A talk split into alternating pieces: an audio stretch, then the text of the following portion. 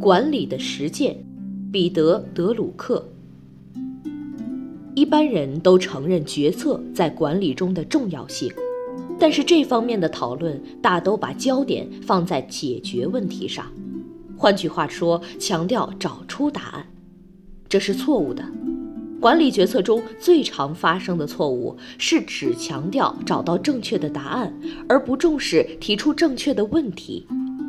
只有不重要的、例行的、属于战术层面的决策，才会把重点放在解决问题上面。